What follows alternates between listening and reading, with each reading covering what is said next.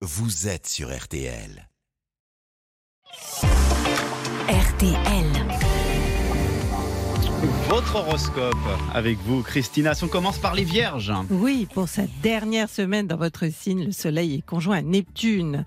Et vous aurez tendance à idéaliser certaines personnes ou certaines situations, quitte à vous tromper.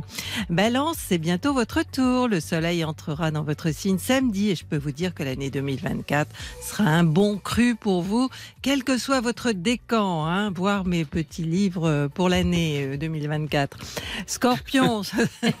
en passant. La petite pub en passant. Hein, tant faire. Scorpion, ce sont surtout des planètes lentes qui vous regardent, en particulier Neptune, qui est en harmonie avec vous, avec le Soleil aussi.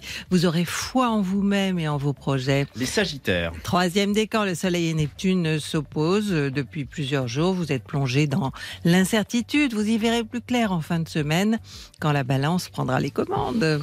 Capricorne, jusqu'à l'entrée du Soleil en balance samedi, vous aurez une belle intuition au point que vous aurez le sentiment de mieux comprendre vos proches et de créer des liens solides.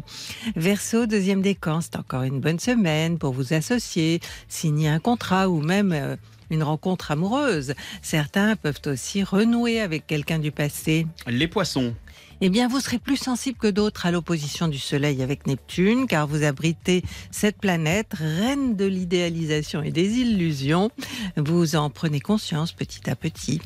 Bélier, ne vous étonnez pas si vous vous sentez euh, mollasson. Ce manque d'énergie peut être lié à une sorte de ras-le-bol, parce que vous savez tout le travail qui vous attend cette semaine. Taureau, euh, pourrait y avoir du nouveau hein, au travail? Quelqu'un que vous avez connu dans le passé ou avec qui vous avez déjà travaillé pourrait être de retour et ce sera un vrai plaisir pour vous. Les Gémeaux.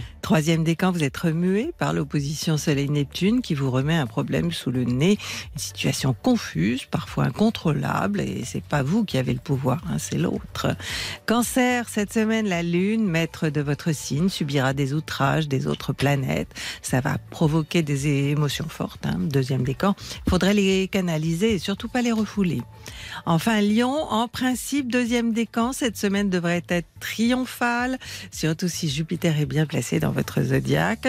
La passion est au rendez-vous pour beaucoup d'entre vous. Merci beaucoup, Christine Haas. On vous retrouve au 3210. Oui, et sur celastro.com.